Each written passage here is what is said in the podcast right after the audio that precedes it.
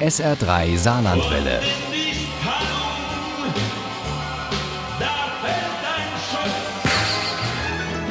Der Krimi-Tipp. Ist es denn zu fassen? Am kommenden Samstag, dem 9. November, ist es 30 Jahre her, im Jahr 1989 war es, als die Mauer gefallen ist. Dabei spielten ein Zettel und ein Mann namens Schabowski eine große Rolle. Ich glaube, wir alle erinnern uns noch an seine interessante Rede, die dann dazu geführt hat, dass alles anders wurde, als er es vielleicht gewollt hat. Und wir stellen ihn in der Woche vor dem Mauerfall-Jubiläum, den neuen Krimi von Stefan Keller vor, der sich genau darum dreht. Uli Wagner über Schabowskis Zettel. Privatreisen nach dem Ausland können ohne Vorliegen von Voraussetzungen beantragt werden. Die Genehmigungen werden kurzfristig erteilt. Wann tritt das in Kraft? Das tritt nach meiner Kenntnis. Ist das sofort? Unverzüglich? Juri fielen tausend Steine vom Herzen. Denn offenbar ist niemandem aufgefallen, dass er nicht alles weitergegeben hat, was ihm Egon Grenz für Schabowski in die Hand gedrückt hatte. Und jetzt gibt es eine Chance, die Frau, die er liebt, vor den Mächtigen zu schützen. So beginnt dieser Krimi zum Mauerfall eine Mischung aus Fakten und Fiktion.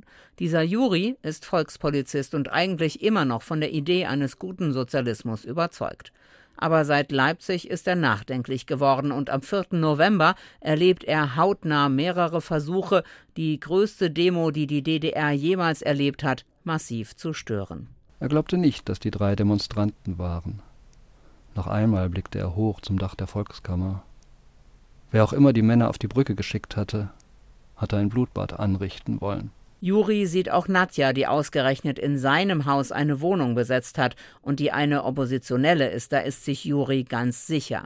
Dass sie für die Brücke arbeitet, jene Oppositionszeitung, die in der Zionskirche erstellt und gedruckt wird, das erfährt er erst später, als Nadja ihn wegen René um Hilfe bittet. Denn ihr Freund und Fotograf ist seit diesem 4. November spurlos verschwunden. Da war er unterwegs, um Fotos für Nadjas Story Gesichter des Widerstands zu machen und hat rübergemacht, behauptet Jochen, der Neue aus der Zeitungsgruppe in der Zionskirche. Du meinst, René ist in den Westen gegangen? Nachdem er gestern erlebt hat, wie 500.000 Menschen für Veränderungen in der DDR aufgestanden sind? Insgeheim imponiert ihm diese engagierte junge Frau und deshalb beginnt Juri bei Kollegen, denen er vertrauen kann oder von denen er das wenigstens glaubt, nachzufragen. Aber er kommt nicht weit, da taucht schon die Stasi im Haus auf. Und ein paar Straßen weiter sieht Nadja zufällig, wie dieser Jochen von der Wohnung des Fotografen wegläuft und folgt ihm, bis er sich mit einem Unbekannten trifft. Sie kannte diesen Mann, hat ihn heute noch gesehen.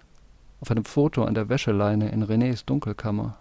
Er stand vor der Gethsemane-Kirche, trug eine helle Windjacke und eine Herrenhandtasche, die auch jetzt an seinem Arm baumelte.